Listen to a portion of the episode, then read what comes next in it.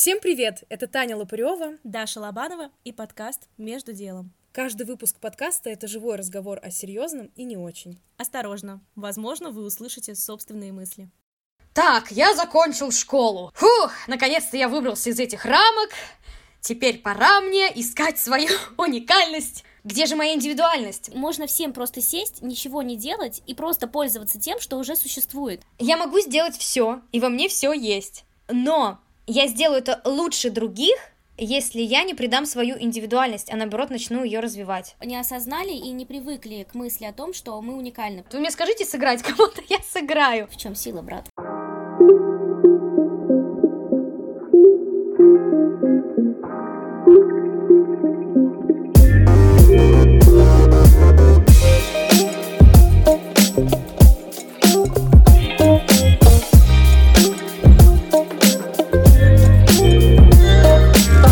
Этот восьмой, хотел сказать юбилейный, ну пусть будет юбилейный, не знаю, у нас будет цифра 8 юбилей. Этот восьмой выпуск подкаста «Между делом» мы с Таней записываем по удаленке. Ура! У всех удаленка заканчивается, потому что коронавирус вроде как заканчивается, а у нас удаленка только началась просто на год позже, чем у всех До остальных. нас очень поздно доходит.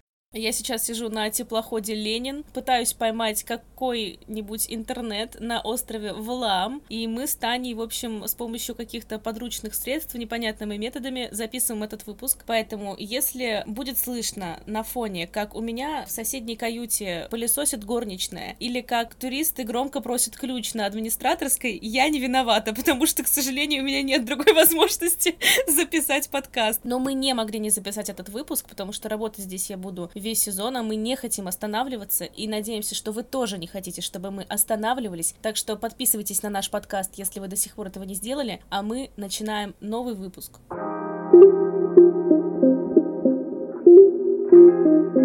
Таня, о чем мы будем говорить в этом выпуске? Расскажи. В этом выпуске мы будем говорить об уникальности. О важности уникальности каждого человека и насколько она нужна нам или не нужна, кому выгодно, а кому не выгодно. Я заинтриговала? Мне кажется, нет. Так и вставим. Ну, Я думаю, нужно начать с того, что такое уникальность вообще. Я выписала термин просто из Википедии. Уникальность — это состояние, при котором некто или нечто не похоже на кого-либо, ни на что другое в сравнительном контексте. Если совсем по-простому, это не похожесть на других. Даш, как ты думаешь, уникален ли человек сам по себе от рождения? Интересно послушать. В принципе, да, мое понятие уникальности, оно и заключается в том, что мы все люди уникальны изначально. То есть мы все относимся к одному биологическому виду, но при этом я считаю, что каждый из нас совершенно особенным образом, а, в том числе, обрабатывает информацию. То есть мы по-разному понимаем фильмы и книги, нам нравится разная музыка, мы все разное считаем красивым. И уже только одно это, мне кажется, говорит о нашей уникальности потому что э, даже то, что мы по-разному обрабатываем поступающую извне информацию, уже приводит к тому, что мы по-разному создаем и творим. И если мы говорим даже, например, о работе или о каком-то творческом потенциале, то как раз вот эта вот разность восприятия и понимания мира, она и делает нас абсолютно не похожими друг на друга и позволяет каждому из нас создавать что-то абсолютно уникальное. Даже если мы играем одно и то же произведение, не знаю, на фортепиано, даже если мы э, пишем одними и теми же красками один и тот же пейзаж. Каждый из нас делает это по-разному, и, собственно, уже это одно говорит о том, что абсолютно каждый человек в этом мире уникален. Вопрос в степени этой уникальности и в том, насколько мы сами ее осознаем и насколько мы умеем ей пользоваться. Получается так, каждый человек рождается уникальным, и эту уникальность он со временем теряет. Мы же сейчас как раз будем поднимать вопрос о том, э, что многие люди ищут эту уникальность, да, не могут найти. Как ты думаешь, что влияет на то, что люди ее теряют? Почему вообще это происходит? Мне кажется, здесь вопрос не в том, что мы теряем эту уникальность, а в том, что мы вовремя ее не осознали и не привыкли к мысли о том, что мы уникальны. Потому что если с детства человека, например, критиковали, обесценивали и не внушили ему веру в то, что он единственный в своем роде, то у него будут проблемы с осознанием своей значимости и с пониманием своей индивидуальности в принципе. При этом я еще задумалась о таком вопросе, что э, человек и его уникальность в разных культурах понимаются очень по-разному. Например, если мы возьмем западную культуру, то высшая ценность это как раз у них индивидуальность и уникальность личности, поэтому там очень важен в том числе имидж и общественное мнение, да. Именно на Западе очень развит self-made и вера в то, что каждый может достичь абсолютного успеха, в то, что абсолютно каждый уникален. Если мы, например, возьмем восточную культуру, то там имеет огромное значение социальный статус и контроль, а, например, старшего члена семьи, и, как правило, жизнь подчинена каким-то сложившимся правилам, и на Востоке люди склонны к фатализму, теоцентризму, да, то есть они считают, что все решено на небесах, и отсюда возникает вообще отсутствие приоритета личности и такого понятия, как уникальность, у них в таком глобальном смысле, особенно касаемо реализации себя и профессии, в принципе, нет. А в СССР в свое время сложилась вообще совершенно особенная культура, это коллективизм, стремление быть как все, нужно было стараться и работать, э, но ради социализма, да, а не ради того, чтобы себя реализовать. И индивидуальности, уж тем более уникальности не было в принципе, об этом речи не шло, и отсюда у меня как-то родился такой вывод, что вопрос потери уникальности, он актуален вообще не для всех людей на этой планете, а вот для какой-то определенной культуры и, в частности, для постсоветского пространства, в то время как для Запада этот вопрос вряд ли вообще стоит, там изначально детей взращивают с младенческого возраста, что они особенные, и они могут всего добиться, и поэтому они впахивают для того, чтобы реализовать себя. Даже еще древние философы вроде подмечали такой странный феномен, что попадая в толпу, человек зачастую теряет свою, свои уникальные черты. Это очень выгодно в рамках управления массой. Я согласна. Мне вообще кажется, что осознать и использовать свою уникальность может только свободный человек. Свободный от ожиданий, особенно от чужих, от каких-то ограничений, от рамок, которые устанавливает общество и которые зачастую мы сами себе выстраиваем из-за того, что ориентируемся на что-то общее, да, на то, что скажется со стороны, на какие-то социальные рамки. А человек, свободный от чужого мнения и каких-то мнимых, навеянных извне целей, только такой человек сможет получить пользу и какую-то самореализацию через свою уникальность, которая, безусловно, есть в каждом из нас. Есть такой закон, психологический закон духовного единства толпы. И согласно закону, сознательная личность исчезает, а чувства и идеи индивидов, образующих толпу, принимают одно и то же направление. То есть возникает некая коллективная душа, а, имеющая характер. Например, там в какой-то компании для создания какого-то продукта, это, в принципе, да, логично, потому что без этого тогда не было бы коллективной работы, и коэффициент полезного действия, если это хороший, качественный коллектив, да, он э, увеличивается, потому что мы ну, просто становимся продуктивнее, когда много людей работают над, над одной целью, это хорошо. Но бывает так, что происходит вот это искажение, и человек теряет себя, он уходит в это, вот в это коллективное, да, он уже забывает о том, а как на самом деле он чувствует, как он на самом деле думает. И чего он на самом деле хочет. Да, чего он на самом деле хочет, и потому что часто приходится уступать, подстраиваться и опять-таки жить вот в этих как раз-таки рамках и законах. На примере себя я могу сказать, со мной такое произошло в школе, причем я это не замечала. Вот даже когда мы пишем сочинения, как нас учили? Нас учили правильно писать сочинения, там, по русскому, по литературе, и когда я выпустилась э, из школы и в институте, там нам тоже сказали написать какое-то сочинение, нам сказали, пишите как хотите, что-то такое.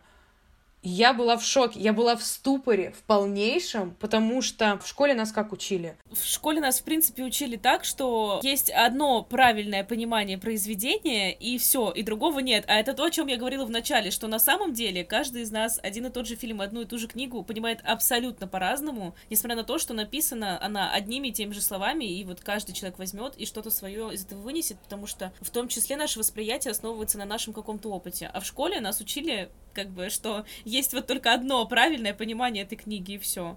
Конечно, да, но мы не знали, что можно по-другому, потому что наша задача в школе была что? Получить хорошую оценку. А ты получишь хорошую оценку, одобрение, если ты правильно по пунктам напишешь. И по сути тут вообще стирается твое личное мнение и вот как раз-таки твоя уникальность восприятия информации, да? В принципе, мы читаем книгу, это наша фантазия, и, ну, я не согласна, что этот герой положительный. Для меня он отрицательный.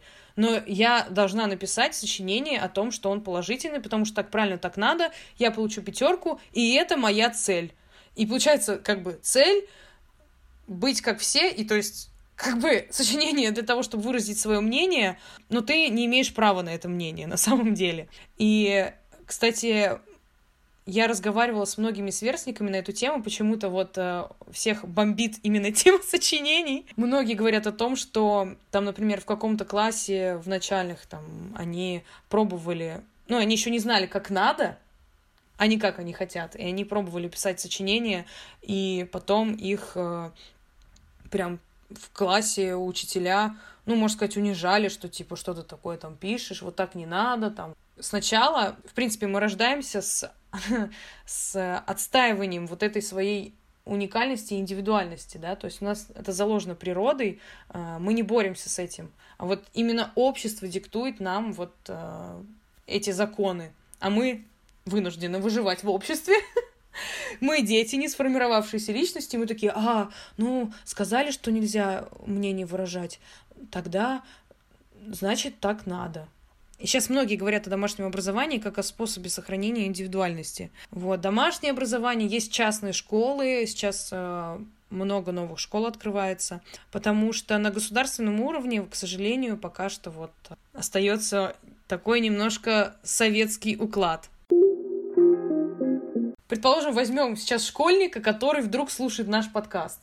И он ходит в школу с тем укладом, о котором мы сейчас с тобой говорили, и как вот ему вырваться из-под власти вот этой толпы коллективного, бессознательного. Лично у меня было так, что я даже как бы не догадывалась о том, что я могу выражать свое мнение, понимаешь? Если ты живешь в обществе, в котором есть какие-то общепринятые нормы и рамки, ну, они везде есть, это нормально, я не говорю прям про жесткое нарушение закона и что-то такое. Э, если ты живешь в обществе, в котором людей стараются прогибать под рамки этого общества, то если ты хочешь продолжать жить в таком обществе, если здесь твоя семья, твои близкие, и тебе в целом нравится то место, где ты живешь, безусловно, можно жить по этим правилам, но при этом не забывать о том, что ты индивидуальность и что благодаря своим каким-то уникальным навыкам и талантам ты можешь гораздо больше, чем если ты будешь просто членом вот этой толпы. И если мы даже говорим о моменте школы сочинений, да, ты можешь, э, допустим, писать это сочинение так, как его нужно писать,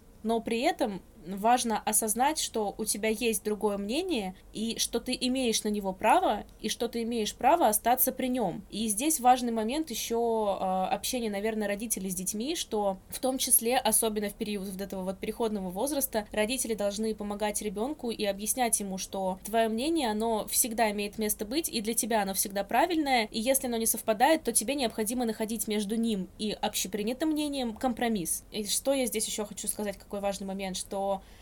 если бы мы с тобой не учились в такой школе, мне кажется, тогда, если бы мы не жили вот в таких рамках, и если бы мы в них не выросли, мы бы сейчас, возможно, не так хорошо осознавали, в том числе и уникальности, о которой мы сегодня говорим. При этом э, я понимаю сейчас, что вот я, например, в 15 лет, не то, что у меня не было возможности, мне не давали или не позволяли выражать свою мысль, или что я не знала об этом, просто я тогда была недостаточно еще еще осознанной, в принципе, в 15 лет я не понимала, кто я и что я, и каково вообще мое мнение. У меня были только разные варианты, которые в подростковом возрасте у тебя постоянно возникают. Ты все время примеряешь на себя какие-то э, новые нормы, рамки и читая те же самые книги и э, расписывая те же самые сочинения, ты опять же примеряешь на себя разные точки зрения, и у тебя еще не сформировалась своя. И вот сейчас я понимаю, что да, сейчас в моем нынешнем возрасте я могу осознать свою уникальность и могу использовать это в жизни. А тогда вопрос об этом не стоял не потому, что мне не разрешали, а потому что я еще недостаточно как будто бы созрела для этого. Поэтому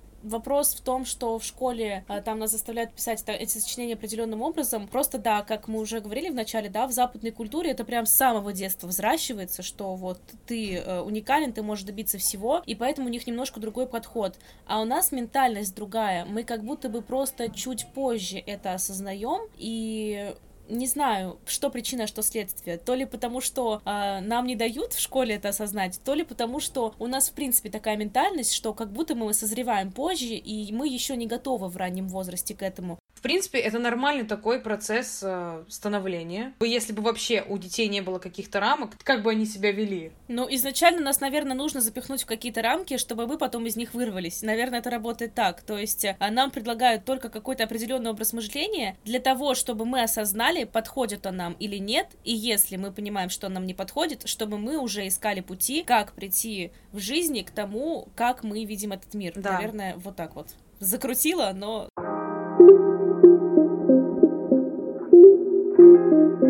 Как мы можем ее применить? Зачем нам в себе эту уникальность искать? Даже если сейчас все 7,5 миллиардов людей такие резко осознали, что они уникальны, ничего не поменяется, вообще ничего. Как раз-таки уникальность, э, она позволяет нам раскрыться в профессиональной деятельности, в творчестве. То есть, э, если говорить о предназначении, да, именно уникальность нам в плюс. Если мы ее нашли, если мы не сопротивляемся, а наоборот ее используем для развития, то это очень круто. И я, когда поступила в театральный институт после школы, нам постоянно говорили о том, что мы должны быть индивидуальными. То есть даже когда я прослушивалась э, в другие театральные вузы, на там первых, вторых турах говорили, а чем вы уникальны? Нам интересны люди, которые не похожи на других. То есть вот так. И я, когда поступала, я вообще сопротивлялась этому, потому что мне хотелось э, казаться, а не быть. Мне хотелось сделать все, лишь бы меня взяли в институт. Тебе хотелось вести себя правильно. Да, мне нужно было... Вы мне скажите, как сделать, я сделаю. Я же актриса. Вы мне скажите сыграть кого-то, я сыграю. Вам нужна лирическая героиня? Хорошо. А на самом деле приемной комиссии было интересно совсем другое. И мне об этом говорили, но мне было страшно. Мне действительно было страшно быть какой-то другой. Ты примерно представляешь, как э, должна выглядеть, вести себя актриса, что она там красивая, что она яркая, там, ну вот какие-то общие представления, и ты следуешь этим постулатом. Стереотипом, я бы это сказала. Да, ты следуешь этим стереотипам из-за страха не понравится. Потому что, ты знаешь, извини, что я тебя перебиваю, ты можешь проявить свою индивидуальность, но при этом ты в этот момент, даже осознавая то, что ты абсолютно уникален, ты можешь сомневаться в том, а подходит ли эта уникальность там, куда я сейчас там поступаю, иду на работу, Да. э, в той сфере, в которой я хочу себя проявить. И ты как бы можешь понимать, что ты уникален, но при этом в тебе всегда будет страх того, что э, ты можешь не подойти. Мгм, конечно, так и есть. Просто прикол в том, что ты от себя не уйдешь в любом случае. И это я не сразу поняла. Поэтому как раз мы с тобой и говорим о том, что уникальность нужно использовать, потому что априори все так случилось, ты родился не таким, как все остальные, в хорошем смысле, да, этого слова. В тебе есть что-то, чего нет в других. И вот как раз-таки отстаивание вот этой индивидуальности, именно отстаивание, я позже об этом скажу, оно вот образует внутри себя вот этот внутренний стержень, что э, впоследствии, несмотря на внешние какие-то обстоятельства, ты все равно ее сохраняешь, потому что ты знаешь, что это твой плюс, это от тебя не уйдет, и это то, что есть только у тебя, вот этот бриллиант. Как принято поступать в театральный институт? В платье, на каблуках, ну, какая-то косметика, хотя многие девушки приходили просто там вечерний макияж, накрученные локоны. Я приходила, значит, пучок, хвостик, простое какое-то летнее платье и вот тапочки такие. И мне прям говорили, а вы можете, ну, как-то приодеться в следующий раз? Хотя не могу сказать, что я прям ужасно выглядела, но вот есть какие-то, да, вот эти рамки. Но потом я поняла, в чем э, моя ошибка, да, то есть я, наоборот, себя обворовывала. Я могла это использовать еще как в плюс. Но я считала, что моя индивидуальность вот в том, что я не такая, как все. Я не буду вот одеваться, как они вообще. Ну, некоторые действительно очень странно одевались. Забавно. Вот, и когда я поступила уже в институт, нам начали говорить о том, что вы личность, вы индивидуальность. И я такая просто сбой, сбой программы. Да, я это знала, но об этом нам не говорили как раз-таки в школе. Мы делали очень много тренингов, разбирали какие-то литературные примеры, чтобы вернуться к себе и понять, кто ты есть и как ты эту индивидуальность будешь использовать э, в работе. Где-то на третьем курсе я услышала такую фразу. Она была мне необходима в тот момент, потому что я думаю, ну что я могу дать этому театру? Ну, уже все было тут. Ну, таких, как я, моих типажей с моим темпераментом много. И я услышала такую фразу «В театре было все, тебя не было». Есть э, люди, похожие со мной по типажу, по темпераменту, по диапазону моего голоса, внешне. И, в принципе, э, еще в театре говорят, что незаменимых нет. И ты знаешь, что если ты там плохо работаешь, то за тобой еще 10 человек как минимум стоят и готовы на твое место прийти, и ты заменим. Но именно твоя личность незаменима я эту фразу просто сразу записала большими буквами в своей тетради по мастерству актера, потому что мне, меня это очень вдохновляло. Не нужно подстраиваться, а наоборот сейчас моя задача искать вот эту особенность. И мне очень повезло, потому что я ее нашла, и на четвертом курсе, когда мы играли дипломный спектакль, я уже знала, какие мои сильные стороны и что я могу использовать для развития. Хотя раньше меня, наоборот, это уничтожало. Я видела, что я не такая, как все, что я какая-то очень эмоциональная, я какая-то очень, э, не знаю, неспокойная, что ли, вот на сцене, импульсивная. А смотрела на других актрис, которые вдумчиво читают монолог, и все их слушают очень внимательно, и всем очень интересно, и все их хвалят, и вот такая вот должна быть актриса. Я знала, что я могу это сделать тоже. Я тоже могу прочитать вдумчиво монолог, но... Тебе это будет неорганично просто. Нет, мне будет это органично, но мое нутро именно для развития, да, оно э, требует другого. Я могу сделать все, и во мне все есть. Но я сделаю это лучше других, если я не придам свою индивидуальность, а наоборот начну ее развивать, свои сильные стороны. А раньше я наоборот их стеснялась. Мне казалось, что они мне мешают.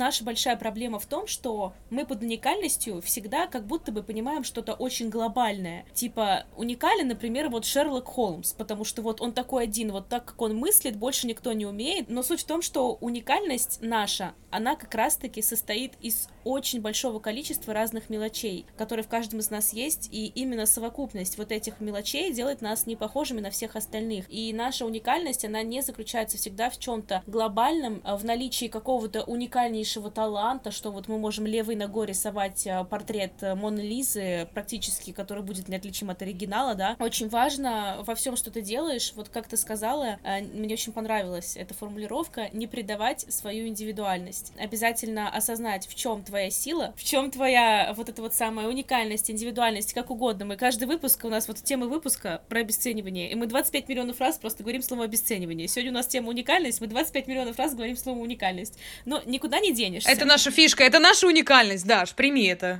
Тавтология тайм!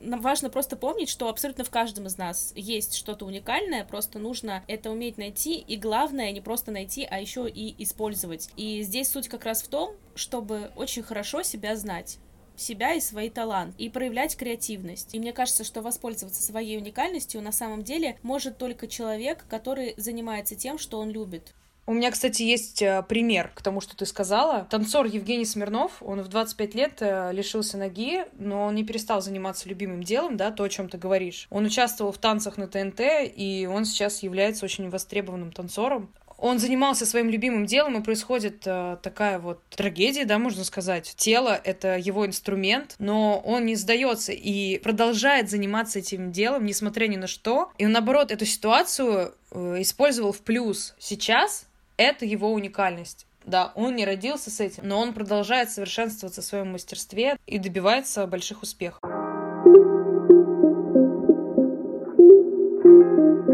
Кстати, очень часто поднимается вопрос об индивидуальности, когда мы говорим о внешности человека.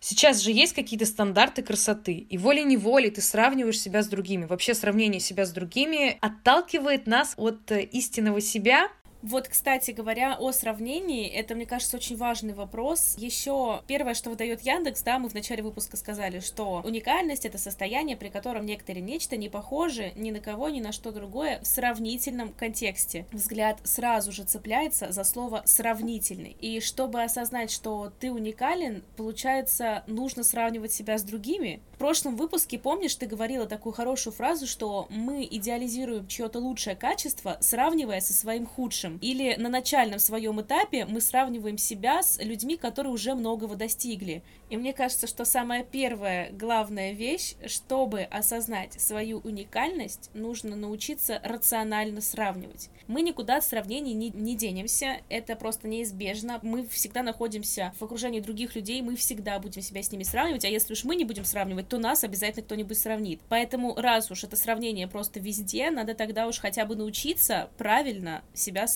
И в первую очередь нужно использовать сравнение, я думаю, как источник вдохновения и как ориентиры для постановки целей, если вы видите что-то очень крутое, и если вы чувствуете, что вам это интересно, то вот используйте другого человека при сравнении, да, как ориентир для себя. Самая большая проблема, это, как ты говорила, что мы для сравнения выбираем всегда еще наилучший объект. То есть мы сравниваем с каким-то практически идеальным, и ошибка в том, что мы себя с этим наилучшим, как правило, сравниваем, находя в итоге в себе недостатки мы не находим то, к чему можем стремиться, а мы находим то, что в нас этого нет. Надо учиться это использовать как э, точку роста и как возможность потому что э, люди, с которыми мы себя сравниваем, не задумываясь о том, что человек прошел такой же длинный путь, возможно, даже гораздо более длинный, чем пройдешь ты, а ты уже находишь в себе какие-то вот эти не до. И здесь опять банальная истина, что сравнивать себя надо с собой, и еще очень важный момент, что сравнивать нужно все-таки средние показатели, то, о чем, да, мы сейчас говорим, что ты самый лучшее сравнил, да, самый наилучший просто результат со своим начальным, ну, нужно сравнивать что-то среднее, потому что э, частности, они очень часто связаны с каким-то удачным стечением разных факторов. Получилось так, что человек оказался в нужное время в нужном месте, у него резко произошел какой-то скачок, а ты просто в том месте не оказался, когда было нужно, но, может быть, окажешься позже,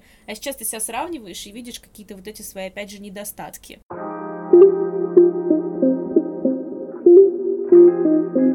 Есть же такое понятие в Инстаграм, как э, личный бренд. Ну, не только в Инстаграм, Сейчас вообще, уже вообще принципе. везде, мне кажется. В принципе, часто об этом говорят, но не всем понятно, что это такое, а на самом деле это и есть та самая уникальность, индивидуальность, вот этот личный бренд, чем ты отличаешься от других. Еще я прочитала такую статью, что стремление обрести индивидуальность увеличивает тревожность. То есть у этого есть обратная сторона. Люди, заходя в тот же самый Инстаграм, они видят много вот этих успешных людей, естественно, они сравнивают себя с уже результатом их, да, то, о чем сейчас сказала Даша. И этот человек, в свою очередь, говорит о том, что а, я всего достиг, потому что я принял свою индивидуальность. Вот вы можете тоже так же, начинает продавать какой-то курс, чек-лист, лист, я не знаю, что-то еще. Ты, значит, посмотрел это, да, вот обычный человек посмотрел, потом он посмотрит еще другого блогера, который опять говорит про личный бренд, про развитие, а, вы должны вернуться к себе. И человек теряется в этом, да, он кажется, по-моему, со мной что-то не так, потому что у меня нет вот прям вот такой вот супер уникальности и индивидуальности, как у этого блогера, известного человека и так далее. У меня нет такого таланта классно писать э, посты в Инстаграм, у меня нет такого таланта петь гениально. И мы забываем о том, что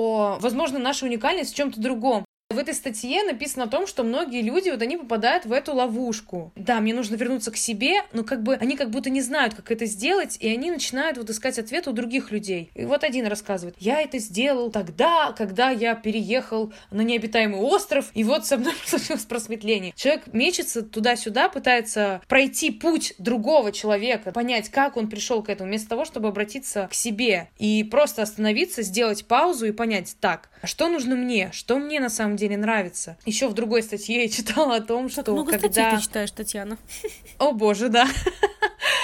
Когда ты занимаешься тем, что приносит тебе истинное удовольствие, да, и ты занимаешься этим все больше, больше, ты уже понимаешь, что хорошо и что плохо, да, что тебе подходит, что нет. Вот тут со временем ты понимаешь конкретно в этой сфере, в чем твоя уникальность, индивидуальность. Предположим, ты приходишь на работу, вот вас, например, три сотрудника, и вам сказали, к концу месяца нам нужно выпустить приложение, чтобы оно было эффективно, например, приложение по медитации, по сути.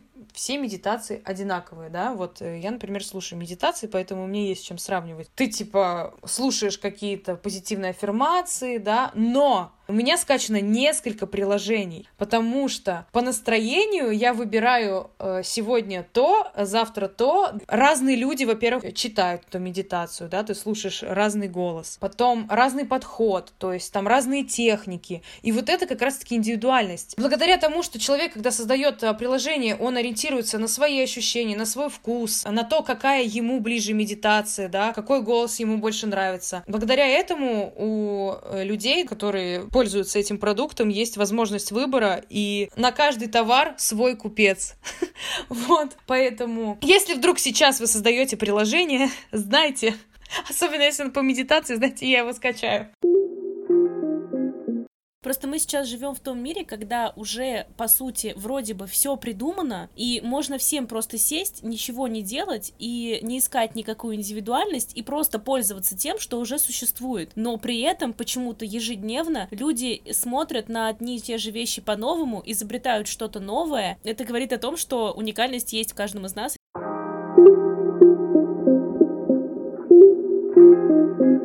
Кстати, хочу еще вернуться к тому вопросу, что ты говорила, да, что вот, например, в Инстаграме люди продают какие-то свои чек-листы или что-то такое, например, если мы говорим о поиске индивидуальности. Ведь, да, в том ее и суть, что ты не похож ни на кого другого, и суть в том, что ты должен сам ее найти. Поэтому, мне кажется, абсолютно не работают какие-то а, уже готовые техники, марафон или что-то такое, но есть какие-то общие советы, наверное, о том, как найти вот эту уникальность, как себе помочь, помочь а, ее осознать и какие-то лайфхаки именно потому, как прийти к себе, наверное. Вот мы сделали вывод первый, что нужно правильно себя сравнивать с другими, и это очень влияет на наше ощущение себя и ощущение своей уникальности. И еще мне пришло в голову, что потеря чувства уникальности связана очень часто с внутренним критиком. И нужно еще для того, чтобы свою индивидуальность понять, научиться именно с внутренним критиком тоже работать. Ну, внутренний критик — это у нас некий внутренний голос, который может нас останавливать на нашем пути, да, все мы знаем. И если ваш внутренний критик очень жесткий, то, э,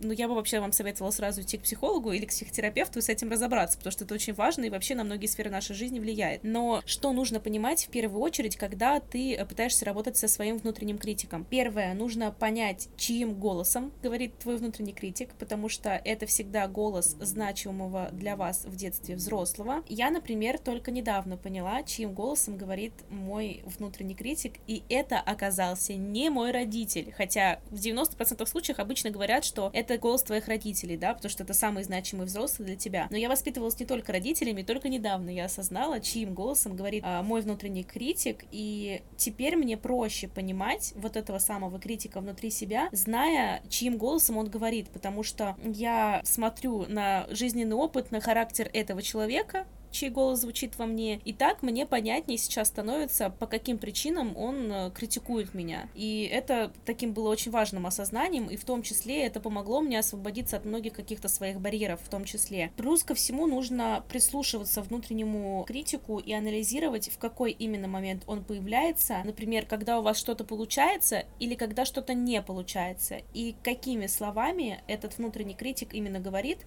и именно внутренний критик часто говорит, что мы делаем недостаточно, ориентируясь при этом вовне, а не внутрь себя, то есть сравнивая себя с другими. И если мы разберемся с этим самым внутренним критиком, мы встанем на путь принятия собственной уникальности в том числе. Мне кажется, что без э, вот этих вот разборок со своим внутренним критиком, в 25 раз повторю, очень сложно осознать свою уникальность. Это один из таких вот э, важных кирпичиков, из которых складывается вот этот фундамент принятия себя в том числе. Главный совет в таких случаях вообще всегда смотрите на себя со стороны. Банальный такой, да, совет, который всегда дают. Смотрите на себя со стороны и относитесь к себе так, как вы бы отнеслись к своему близкому и любимому человеку. Потому что мы для себя самые близкие и любимые. Почему-то своих родных мы поддерживаем всегда, а не руками критикуем. И нужно относиться в первую очередь также и к себе. И, в общем-то, вывод здесь один, что все преграды, как правило, мы выстраиваем себе сами. Поэтому в первую очередь нужно всегда разбираться с самим собой, все причины искать внутри себя, и после того, как мы разберемся и отбросим вот эти все методы неправильного сравнения, борьбу со внутренним критиком и так далее, и так далее, и так далее, только после этого мы сможем осознать свою индивидуальность и использовать ее на благо себе и другим.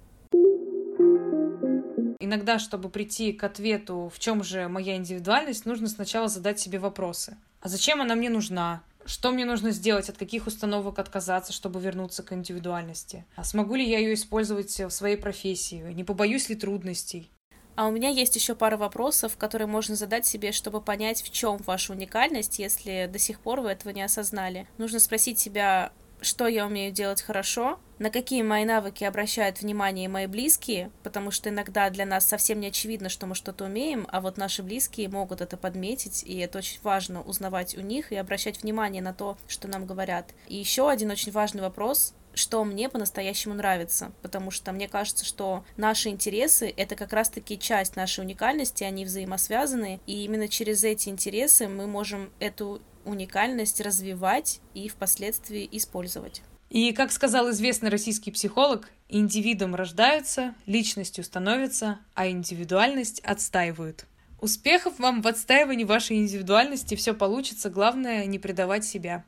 Спасибо, что вы были сегодня с нами. Надеюсь, подкаст вам понравился, был вам полезен. Подписывайтесь на нас там, где вы нас слушаете. Мы есть на Яндекс Музыке, в Apple подкастах, в Google подкастах, в приложении CastBox и на сайте Podster.fm. Не забывайте также, что у нас есть Instagram подкаст.между.делом. Обязательно подписывайтесь, оставляйте свои комментарии, пишите отзывы. И, кстати, мы хотим сказать отдельное огромное спасибо всем, кто пишет нам отзывы. Когда мы видим, что у нас появляются новые подписчики, новые комментарии, комментарии, новые отзывы, звездочки, лайки и всякое такое. Мы очень-очень радуемся, и это мотивирует нас на то, чтобы записывать новые-новые выпуски.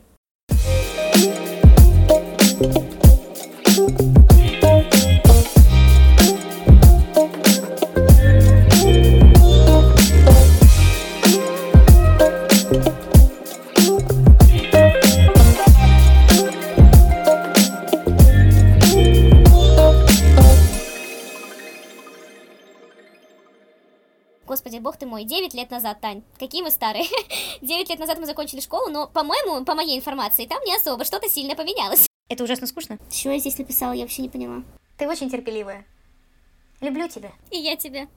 Короче, похоже, подкаст это не мое. Знаешь, такая, да я давно уже это поняла.